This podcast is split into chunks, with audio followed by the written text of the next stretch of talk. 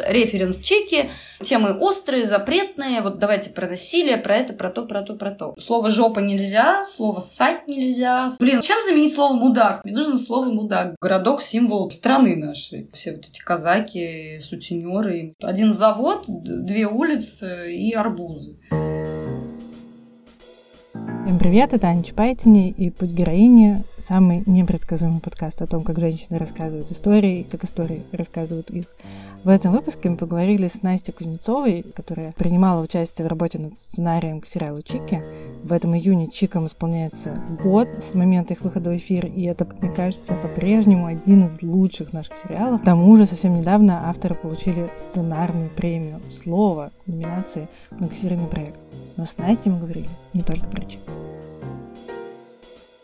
Если бы это было сейчас вот кино про тебя, мы начинали снимать, как бы ты сама себя Э, ввела как героиню? Что бы ты про себя рассказала в самом начале? Наверняка это был бы какой-нибудь молдавский артхаус, я не знаю, для кабельного, для кабельного канала. Ну, наверное, что-то смешное, нелепое, потому что у меня смешная, достаточно классная, интересная жизнь. Хоть я и сценарист, потому что сценаристам не очень весело живется, в общем-то но вот мне везет на классные какие-то приключения. Ты в кино уже там больше 10 лет. Ты можешь вспомнить, как ты вообще захотела стать сценаристкой? Было ли это какое-то прям вообще осознанное желание? Или это так получилось? Большинство таких историй входов в кино они какие-то немножко случайные, у меня не было никаких таких случайностей. У меня учился в Авгике отец на сценарном факультете, потом на режиссерском. Пришлось все это на 90-е. И лежали всякие книги, сценарии, там, не знаю, Антониони об Антонионе была такая книжка старая, Бунюэль об Бунюэле.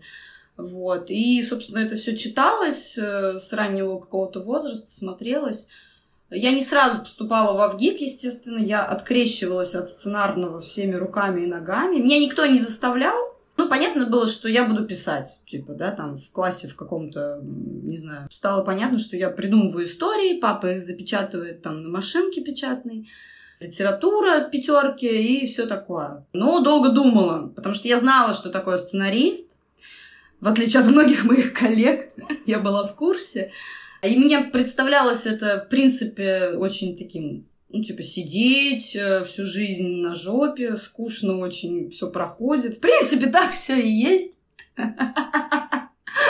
Вот, поэтому я после школы ломанулась на актерский. Э, я училась в актерской школе с таким с театральным уклоном. Мы всем классом, всем скопом пошли поступать на артисток. Немногие дошли до финала, не все стали актрисами. Слава богу, что я не стала ею. И где-то год через два я подала документы в ВГИК и поступила на сценарный. И с тех пор я сценарист э, практически всегда. За исключением по пары лет, может быть. Ты не жалеешь, не пожалела потом? Э, периодически случаются такие моменты. Потому что сценарист профессия не самая сладкая и не самая, конечно же, прекрасная.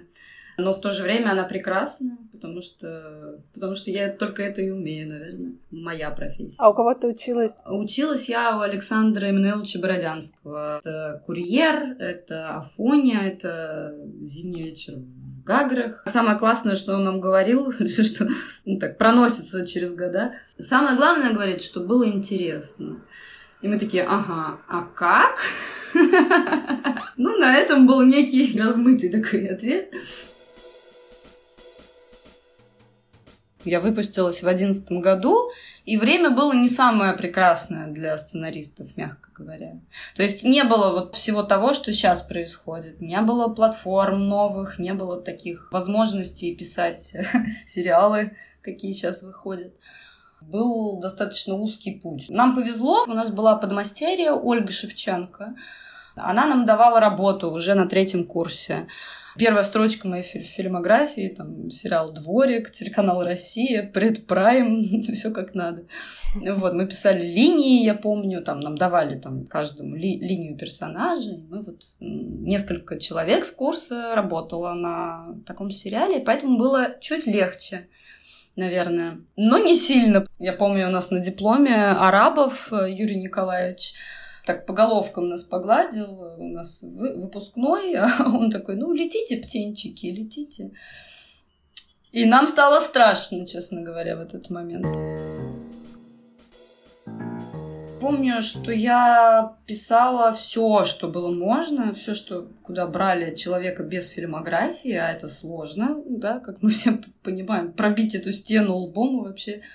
Я писала вещи, ну, страшные, вроде каких-то вещей, которые там, да, шли на телеканале «Россия» в час дня, без титров, там, мистические детективные агентства. Я вот долгое время на этом работала, и когда закрылся, я помню, этот сериал, я осталась без работы, это был где-то там 15 наверное, год. Я еще просто родила ребенка, у меня был перерыв, я работала на разных работах очень, не связанных со сценариями, поэтому у меня был небольшой перерыв. Вот, и в году в 15 я решила уйти из профессии, потому что я не могла больше. У меня высох мозг. Помню, вот, ну ничего, никаких предложений, естественно, ни, никаких работ. Э, у меня там дочка, значит, на руках. И я пошла работать ассистенткой по актерам. Я пошла на площадку. Проработала я года два, наверное, в таком режиме написала пьесу в это время для души. И, ну, наверное, с этого момента у меня начался какой-то сценарный ну, подъем. Потому что я, если говорить прям вот конкретно, я описывала все, что происходит со мной на площадке. В Фейсбуке, писала некие посты под э, хэштегом рупор площадки, э, он шел, будни, будни ассистентки. И и где-то за неделю до конца съемок моего большого, там, очень исторического проекта, он назывался «Вольная грамота», а мне позвонили из э, кинокомпании Good Story и позвали работать на один из проектов. И как-то закрутилось с тех пор чуть лучше, чем было до. То есть Good Story прочли твои посты, твои, твои репортажи и заметили там комедийный слов? Да, да. То есть не сценариями скажем так, я... Ну, еще была пьеса, там ее отобрали э, на Любимовку, на конкурс Евразия в Екатеринбурге. Это вот эта вот Аня, это Яна наоборот, да? Да, потом она стала короткометражкой, которую сняла Яна Гладких. Угу. Вот, и вот у меня была как бы в бэкграунде короткометражка, по сути, и посты. Ну и какие-то какие там мои дипломные сценарии, которые можно было да, показать, послать. И как-то так по чуть-чуть, по чуть-чуть. Какой твой первый был проект в Good Story? Я пришла на Ольгу. Я села вот в авторскую комнату Ольги. Но! Я пробыла там месяца полтора, не больше. Я пришла, а надо понимать, что девочка из ГИКа это очень отдаленно вообще напоминает людей из Good Story, потому что парни, в основном парни, которые там сидят, там есть и девочки, но их меньше гораздо.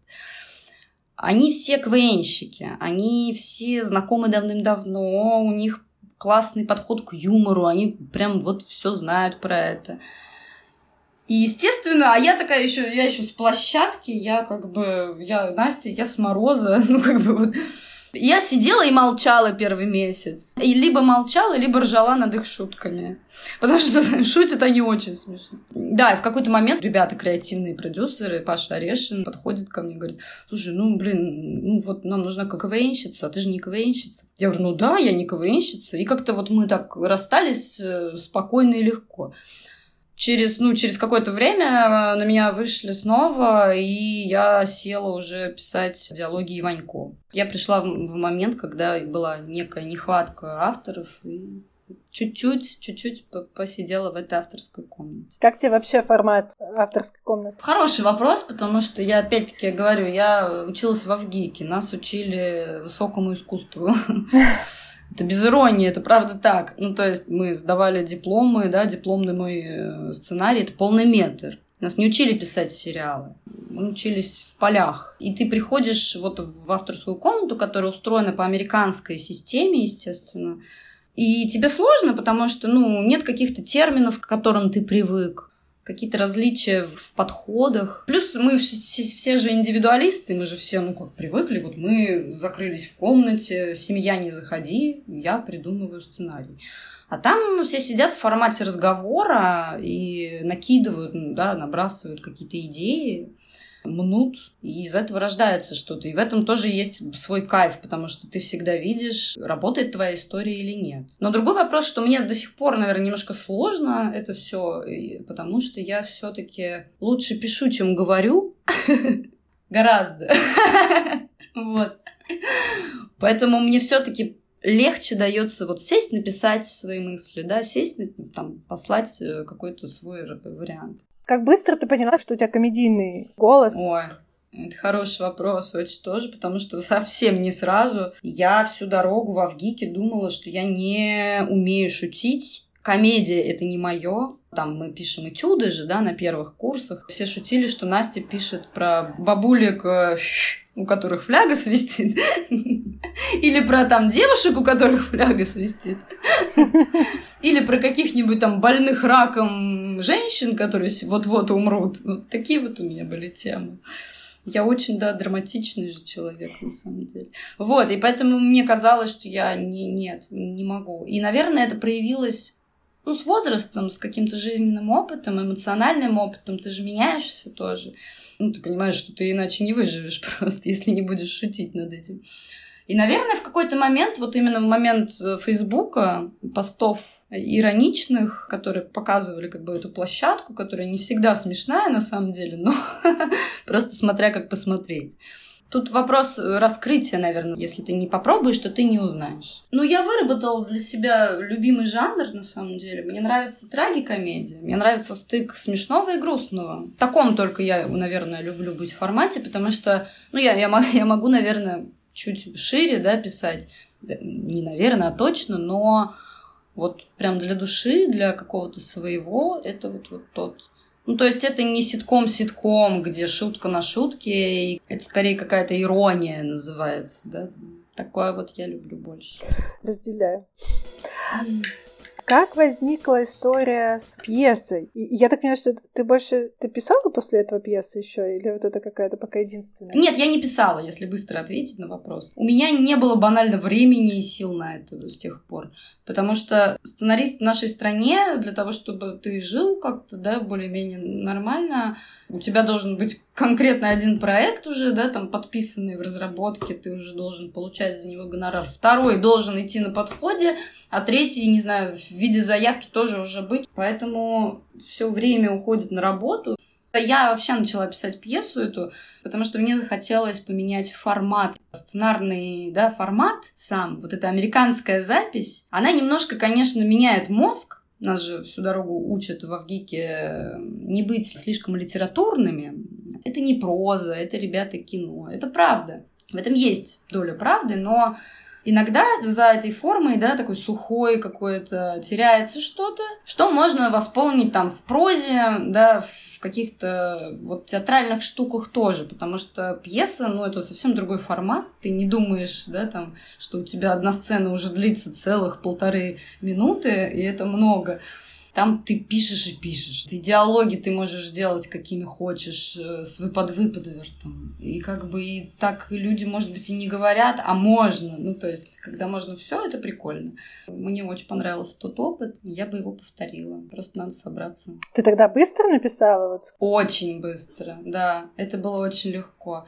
А, вот как раз это такой совет, наверное, не знаю, когда есть затык какой-то вот творческий, говорят, нужно поменять место, просто вот ты привык писать у себя на кухне, а пойди в кафе, сядь, смени обстановку. Ну, это такая обманка для мозга, она работает, кстати. И то же самое, вот, наверное, с форматом, да, с какой-то формой. Мне тогда было, да, это легко, это так классно, типа, мне не нужно писать фигню для, там, телеканала «Россия», а я могу вот, вот так.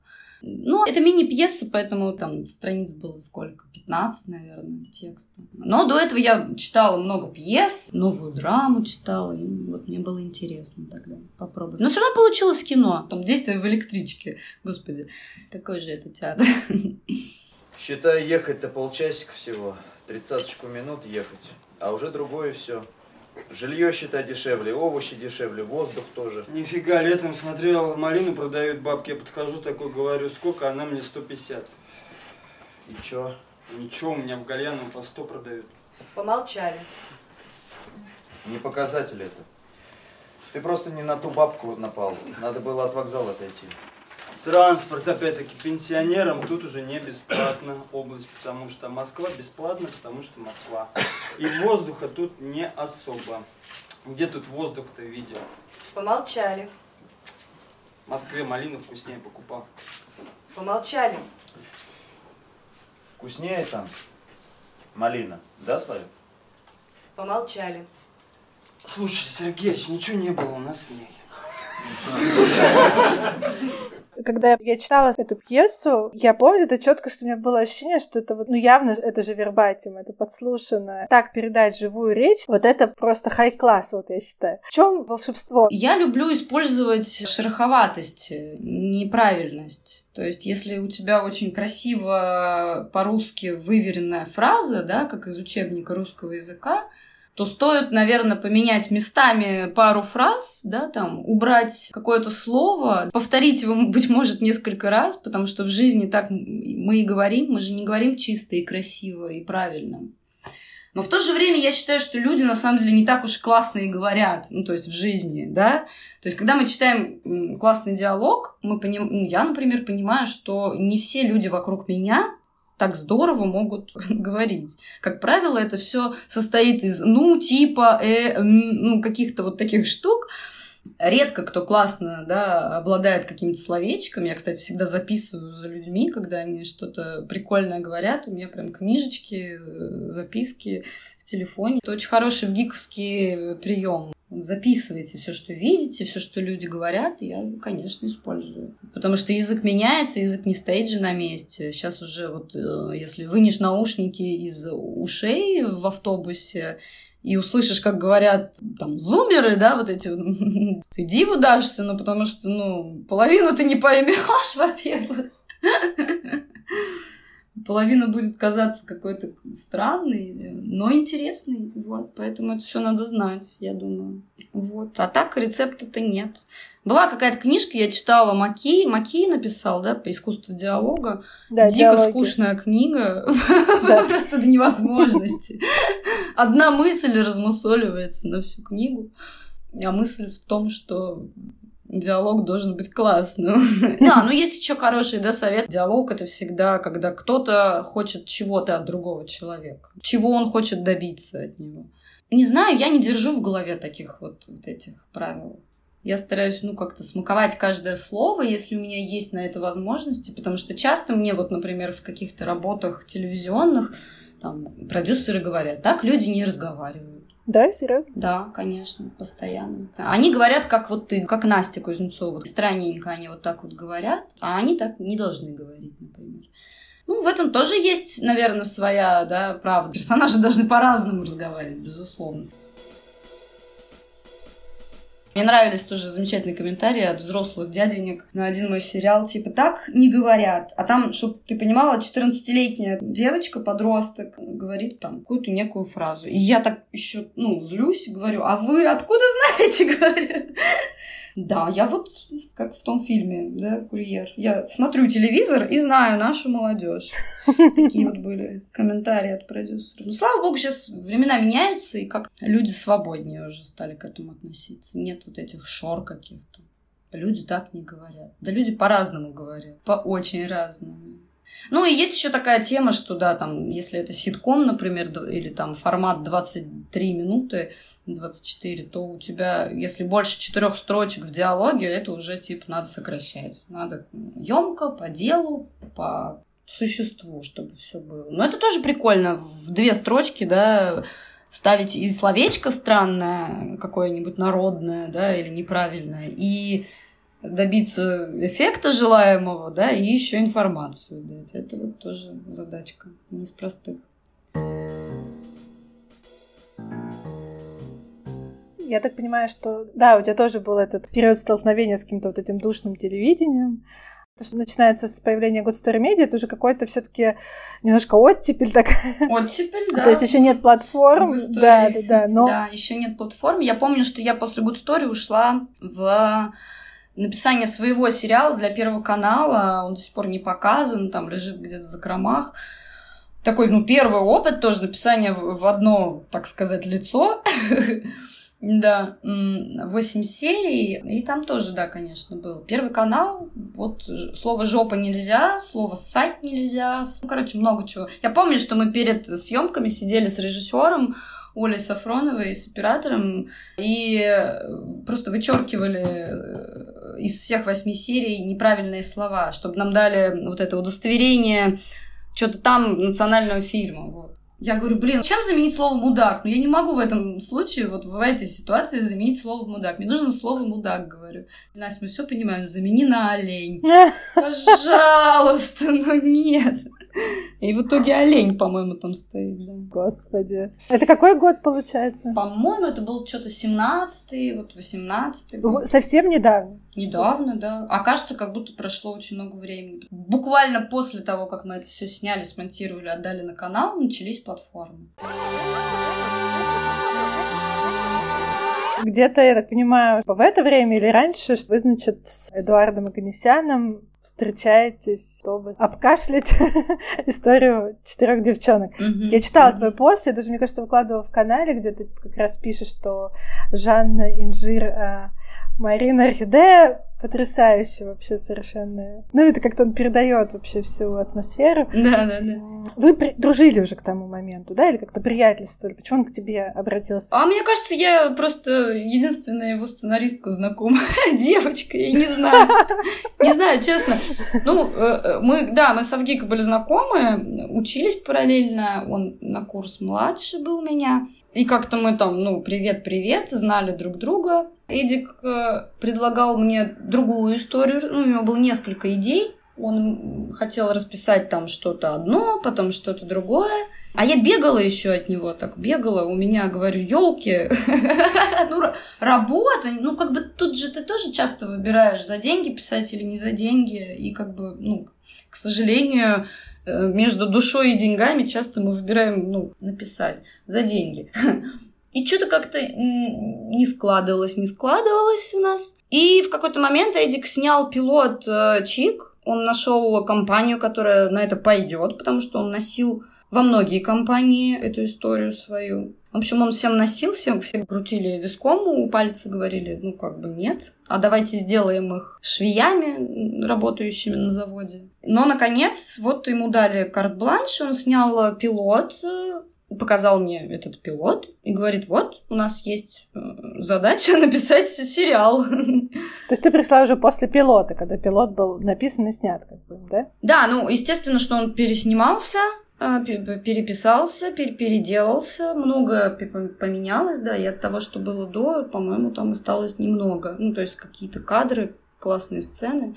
И да, и мы, мы сели писать э, эпизодный план сериала, придумывать, что с ними будет дальше. Так мы, собственно, и познакомились с чиками. А чё, а где девчонки? А, в тюрьме. Понятно, поеду заберу. Ну, то есть это уже было понятно, что сериалу быть, когда ты присоединилась. Да, да, потому что, ну, это крутая компания, Марс Медиа, да, уже все это по-серьезному, по-взрослому, с договорами и всем прочим. Ну, естественно, у меня не было вопросов, потому что я посмотрела, как снял Эдик, и, естественно, я знала, как он снимает, я знала, что это будет талантливо и круто. И это, конечно, главный, ну, довод к, к работе с режиссером. Угу. Так мы и начали. Мы сидели в кафе и с утра до вечера расписывали этот поэпизодный план, рябило в глазах болело все. И мы достаточно быстро еще, мы торопились. А почему? Ну, во-первых, Эдди хотел снимать в прохладном, вот в этом городке, в котором все и снято, в котором он жил, у него там мама живет до сих пор. Он хотел, чтобы все цвело и все было красиво. То есть мы заступили там весной где-то ранней, а летом уже надо было снимать. Так и получилось в итоге, по-моему, потому что в кадре красота. Эдик же еще очень эмоциональный, восторженный, энергия из него прет, и ее надо даже сдерживать немножко иногда, если ты сценарист. Чуть-чуть, ну нет, Эду, давай тут как бы это, не торопиться, вот. Достаточно это все молниеносно случилось честно говоря. Ну, то есть за сколько этот эпизодный план возник, получается? Ну, я всегда люблю, когда все подольше делается, естественно, потому что у тебя есть возможность подумать, переписать. За сколько? Ну, по-моему, дней за 10. Ну, если я не ошибаюсь. По эпизодник дней за 10? По-моему, да. Один из драфтов, возможно, был за эти дни написан, да. Потом нам дали какие-то правки, мы э, поправили и его приняли. И Эдик пошел расписывать серии. Он знал, как... И расписывал он уже сам. Да, да, я, насколько знаю, ему помогал в этом Антон, вот коломеец, который тоже стоит в титрах. И э, не знаю уже, в каком они там тандеме работали тоже, наверное, быстро, чтобы успеть все снять. Ну, э, на энергии. Это кино на энергии. На, на абсолютной энергии Эдика. Я считаю, что только так и кино и нужно делать отдаваясь вообще полностью работе, потому что Эдик мне рассказывал э, классный эпизод, как родилась музыка к чикам, вот этот вот саундтрек Дорна. Эдик говорит, я наиграл на гармошке. Он наиграл какую-то мелодию, послал, я насколько знаю, вот Дорну, и тот уже оформил это в музыку. То есть вот настолько человек в проекте был.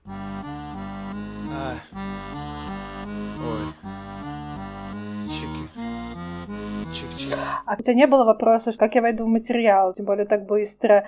Ресерч, я так понимаю, ну просто вы технически не могли сделать такие сроки, да? Слушай, ну хороший тоже вопрос. Я тоже его задавала Эдику, я говорю, а мы будем вообще общаться с реальными женщинами? Да. Но понимаешь, какая штука? Мы писали кино ведь не про не секс-работниц. Мы рассказываем историю людей, которые просто хотят называться людьми. Ну, то есть, э, если бы это не были там, да, вот, проститутки, это были бы, там, не знаю кто, какие-то еще люди, которым не досталось чего-то в жизни.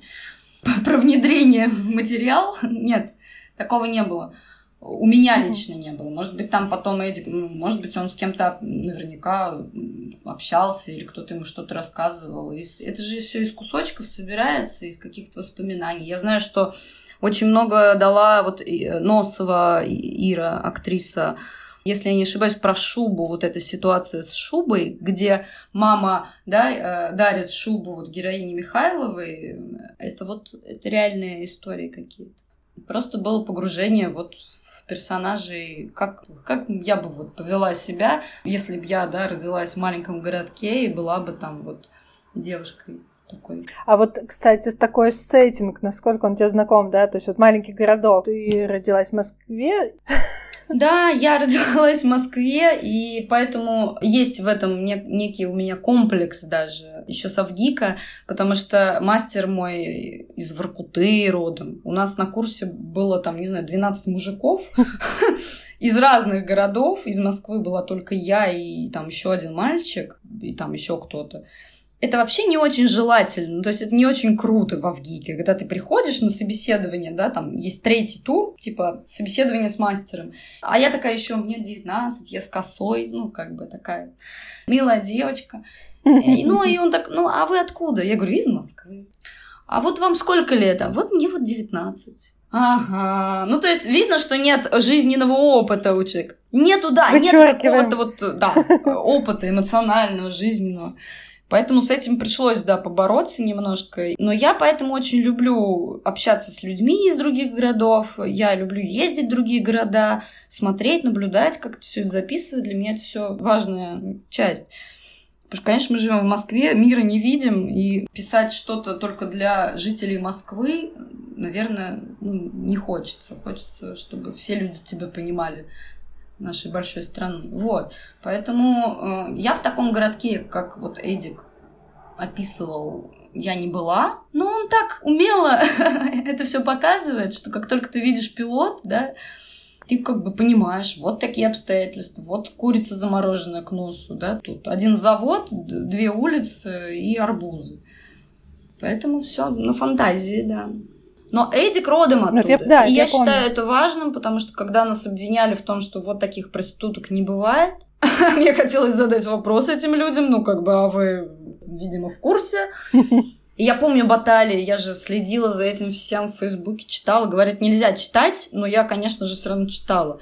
А априори, получается, я подписана на сообщество, там, да, сценарное некое, и там просто ну, ветка огромная да. посвящена этому, например. Сценарный цех. Да, и там я помню а, классное замечание одного человека, в кавычках классное, ну что типа я кино про шлюх смотреть не буду, и авторов э, сам считаю такими же.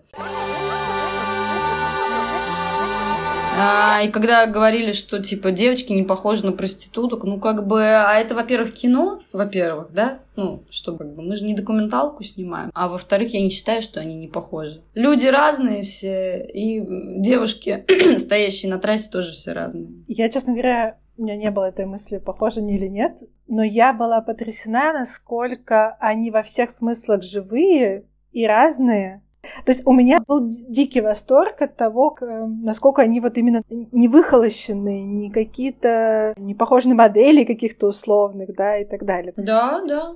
Это, ну, мастерство режиссуры и кастинга, я думаю. Естественно, Эдик, э, да, подобрал их таким образом, ну, удивительным. И слава богу, что они не, не на модели не похожи и не выхолощены. Слава богу. Ну, в смысле того, что это так билось тем, что мы видим обычно, ну, собственно, как все в этом сериале, оно в хорошем смысле шло, шло в разрез с тем, что мы, ну, в 90% случаев видим в российских сериалах. Они все лучше и лучше становятся, да, они все как бы лучше и лучше сняты, все разнообразнее сеттинг. Но мне кажется, есть большая проблема с тем, чтобы, чтобы сами герои были какими-то чувствующими, живыми, и, и чтобы им хотелось сочувствовать. Включаться героем. Да, да, да, именно эмоционально. У меня часто бывает ощущение, что даже, ну, вот самые там, не знаю, купленные Netflix там сериалы, ощущение, что часто вот герои, ну, такие немножко картонные. По арке, по арке героя все правильно, да, да по, по схеме все, все хорошо, а что-то вот не то, да? Ну, это вообще большая задача, самое главное вообще в нашей профессии, на самом деле, да, сделать люди, люд, людьми персонажей, снять кино, которое тебя трогает эмоционально. Я думаю, что это совокупность э, всех факторов. Ну, то есть, да, я не зря сказала про, про то, что это на энергии снятое кино, ну, потому что все горели этим. Эдик просто, ну, боролся не на жизнь, а на смерть э, за этот проект. Он заряжал там этой же энергией наверняка актеров. Как он мне рассказывал видение, да, всего этого, я понимала, что хочется правды, да и мне хотелось, правда, ну то есть ты уже ну, задыхаешься вот в этом всем, да, телевизионном, выхолощенном формате, и хочется, ну, поматериться, как в жизни, хочется покурить, хочется все что угодно, все, что в жизни мы делаем. Я думаю, что это, ну, нужно просто любить это все на самом деле такие простые вещи какие-то, не знаю, ну, отдаваться этому, заряжать этим актеров, чтобы для них это не было очередным проектом, чтобы вся группа была заряжена на это. Потому что я работала на площадке, я помню, то есть я на площадке была в качестве ассистентки по актерам и в качестве уже автора на площадке, вот на своем сериале я провела весь проект за плейбеком. Я помню фразы, там у нас э, была девушка, там, да, некая, и она такая, ну, чай не шедевр снимаем, говорит она. Ну, типа, ну, сейчас быстренько вот обрат, обраточку, потом обед, ну, чай как бы не шедевр снимаем. И это, блин, надо, мне кажется, пресекать на корню просто, потому что, ну, блин, нет, ну, нет. А что тут может сделать сценарист? Тут, ну, блин, тут все должны так сработать. Ну, то есть ты должен написать такой текст. Я знаю людей, которые очень хорошо знают схему, да. очень хорошо прочитали все книжки, а читаешь, и у тебя кровь идет из глаз, да? Все правильно, все, все хорошо, все правильно, но что-то не то, да? Люди говорят как картонки. Они делают как надо автору, да? Если роботу дать э, задание написать музыку, он напишет музыку. ну, просто вопрос, будет ли она такой же классной, как и Бах, например, да? Я боюсь все время говорить слово талант, потому что это очень все субъективно.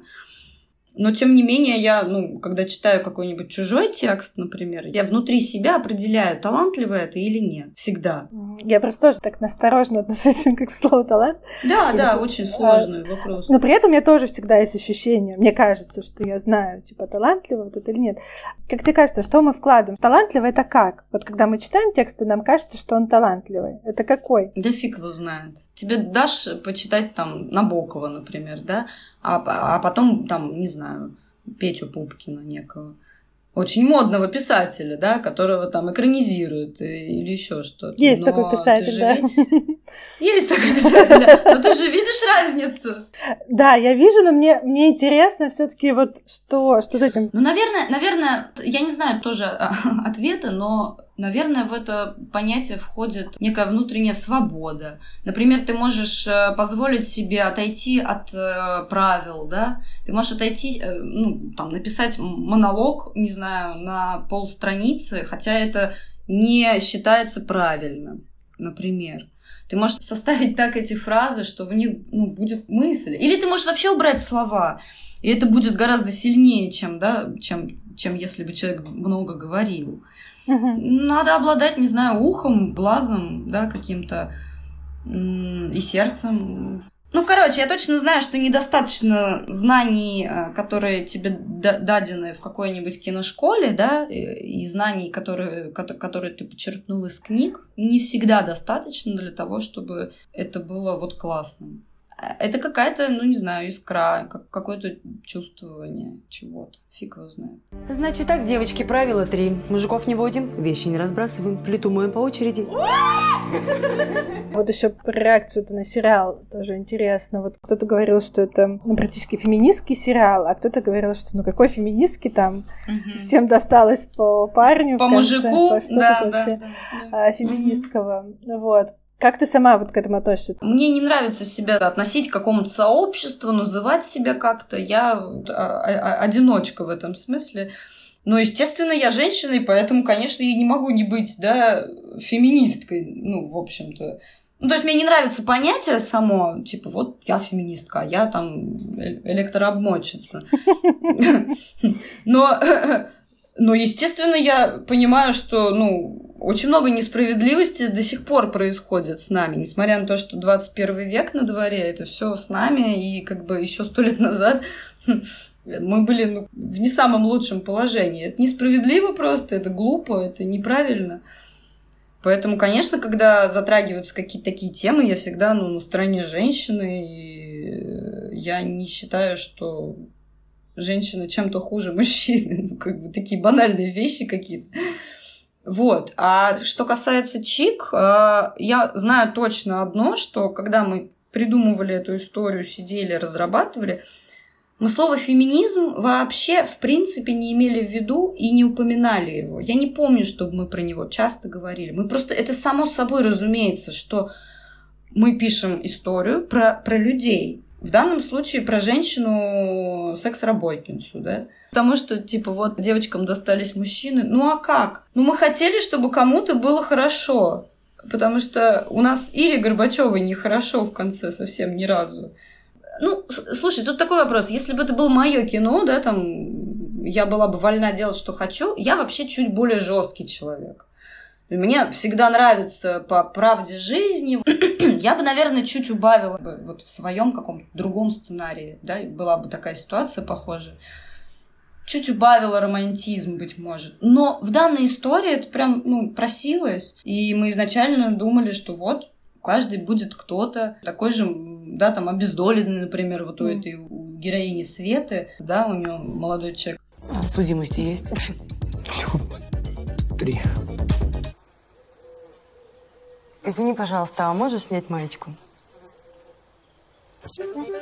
Тоже точно такой же человек, которого не ждут с распростертыми объятиями в этом мире. Вот они нашли друг друга.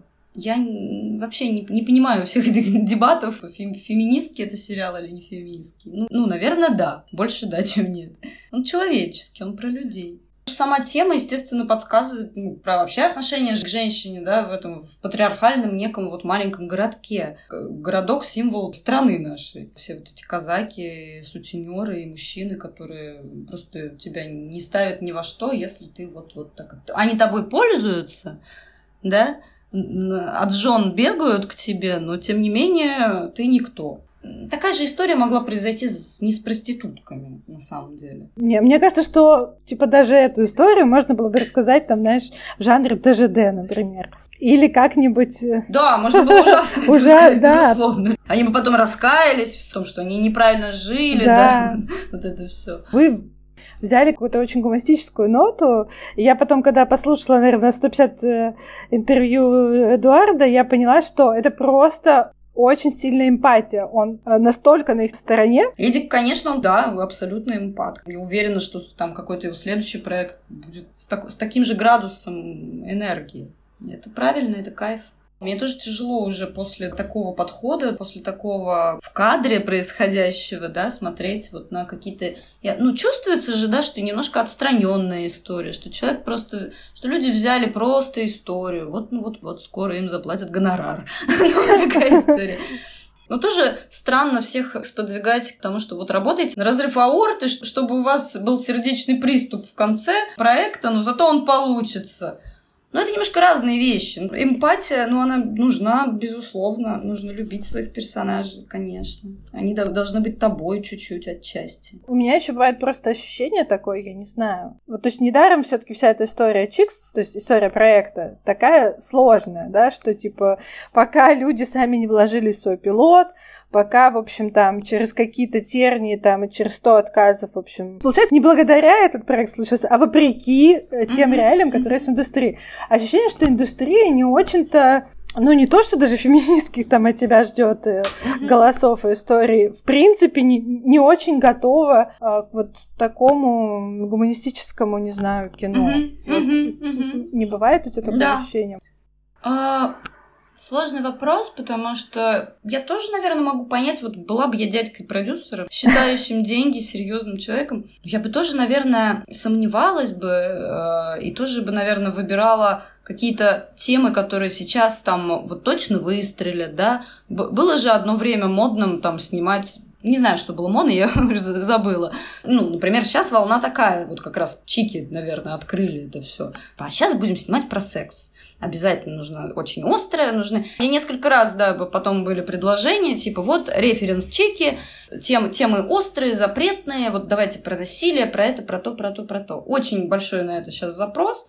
Наверное, через какое-то время люди наедятся тоже, да, какими-то такими темами. Как случилось, например, вот э, нуары были модные одно время. Вот типа Мертвое озеро, да, вышел сериал. Потом там шторм. Вот такие вот какие-то драматические, детективные истории. И все тут же ломанулись э, писать такое, да, снимать. Есть такое у нас, что типа вот если что-то выстрелило, то все, теперь мы берем это, будь то актер или тема, ну и, и, и делаем, и едем на этом, и это модно. Но добиться искренности э, повествования, ну, блин, там столько факторов. Это должен быть продюсер, который искренне хочет этот проект. Он не хочет просто заработать денег, а, наверное, он хочет еще совершить акт некий творчества, да, не побоюсь этого слова. Это должен быть режиссер, который, да, который не просто отрабатывает номер, а там живет этим. А так, ну, кино это же способ зарабатывания денег, это бизнес. Да, ну это понятно, но при этом мы смотрим прекрасные зарубежные сериалы, конечно, среди них тоже бывают и проходные, и всякие, тоже, очевидно, люди зарабатывают, но такое ощущение, что они зарабатывают не до того, как начался продакшн. Да, да, да. Да, как-то по-другому. Ну хорошо, ты вот упомянула, что найти себя как бы в героях тоже тут есть у тебя какое-то, что ты имеешь в виду, потому что это тоже меня очень волнует тема, как найти себя в герое, который, наверное, не похож на тебя совсем, как чувствовать за него, да, и как его почувствовать, чтобы он получился все-таки не картонкой? А, ну, всегда нужно, конечно же, находить что-то свое, даже если это там дяденька 50, не знаю, лет с бородой, да, лесник, то, наверное, нужно находить что-то, что откликнется в тебе. Например, я писала сценарий э, полного метра, и там герой мальчик 13 лет. Ну, как бы, да, мне давно уже было 13 лет. Я не мальчик, и время там другое, там 80-е годы, но я для себя нашла тему, которая меня цепляет. Это первая любовь. Ну, то есть я просто вспомнила, как это, и, и мне стало сразу круто. И я стала его там, не знаю, понимать, мне стало интерес, интереснее с ним дальше жить, и все полилось само. Искать что-то, да, свое. Ну, тоже странно, типа, все время про себя, про себя, да, там Набоков еще говорил, что типа я не люблю писать про себя, потому что мне кажется, что как, как только я это написал, мое становится достоянием да, чужих других людей, и перестает быть моим. Тоже есть в этом некая правда, но мы же не пишем автобиографический да, роман каждый раз. Я в предполагаемых обстоятельствах. Вот так мне помогает. Ну, как у актеров. А, они же так и работают. Вот. А если бы ты была 30-летней женщиной, и, у тебя был бы любовник и муж, и оба тебя не любили бы. Вот что бы было бы? Вот ты как-то пытаешься себя представить. Наверное, так. После релиза Чик конкретно твоя жизнь изменилась как-то? Ты почувствовала, что ну, ты стала какой-то более видимой сценаристкой? Конечно, сразу начинается больше звонков, больше предложений по работе, и вот ты можешь как-то говорить, а здрасте, я Настя, я из ЧИК. Сильно кардинальных изменений нету. Ну, то есть меня, я же сценарист. Нас никогда там не, не узнают на улицах. Но были приятные моменты, когда ты идешь там по медии, и к тебе подходит э, незнакомый человек, но из индустрии, и говорит спасибо за сериал. Но единственное, есть, наверное, внутреннее какое-то понимание. Ну, оно было у меня и раньше. Я стараюсь выбирать уже. Ну, то есть я не кидаюсь на все. Я уже очень хочу выбирать проекты по душе. А на тебя выходят с какими-то конкретными, да, что у нас есть такой, там, не знаю, такой логлайн, такая идея, а, не хочешь ли ты за это взяться? Или тебя стали спрашивать, а что бы ты хотела написать? По-разному бывает. Ну, то есть меня и так, и так стали спрашивать, да. Ну, конечно, когда ты невидим для да, продюсеров, еще не пробил эту стену, то вряд ли тебя будут спрашивать, что бы ты хотел написать. Тебе дают скорее какое-то задание, вот какая-то тема, вот какой-то проект. В основной своей массе, наверное, по опыту моему и по опыту коллег, ну да, конечно, это какой-то некий путь, который ты должен пройти. Как на площадке, например, от рабочего, да, есть люди, которые пришли в кино рабочим обычным, а вышли уже там исполнительным продюсером. Я знаю такие истории просто. Наверное, также чуть-чуть в, в основной своей массе бывает и у нас. Хотя бывают свои исключения. Ты там написал офигительный дипломный сценарий, его тут же сняли. А бывает наоборот, его тут же сняли, а потом ты исчез, и тебе опять нужно возвращаться. По-разному бывает. Это страшная вообще профессия. Совет вот там начинающему человеку в этом деле, наверное, сначала делать вообще все, что тебе дают, попробовать стрелять в разные вообще мишени. Я, например, когда выпустилась из ГИКа, я села, выписала адреса всех крупных кинокомпаний на тот момент и отослала по этим адресам а, какие-то свои, да, там, заявки, сценарии. Из 20, наверное, компаний мне ответила, я помню, две.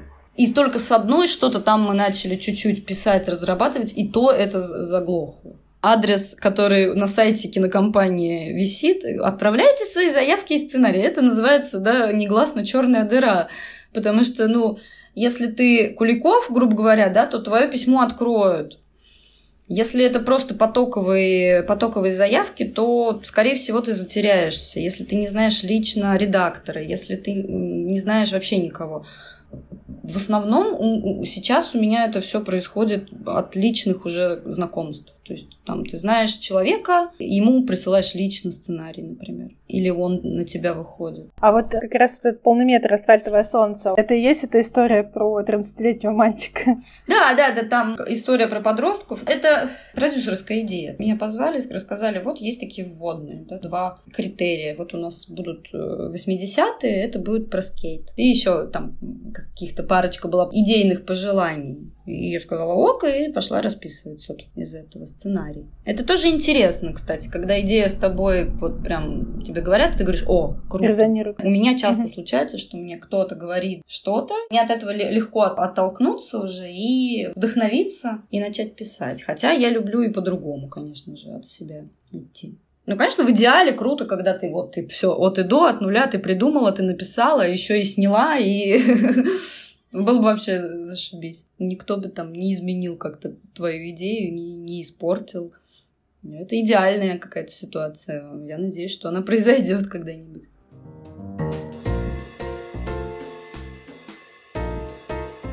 Спасибо, что дослушали этот подкаст до конца. Ставьте лайки, сердечки, звездочки в вашем подкастном приложении и подписывайтесь на телеграм-канал под героиню. Ссылка в описании выпуска.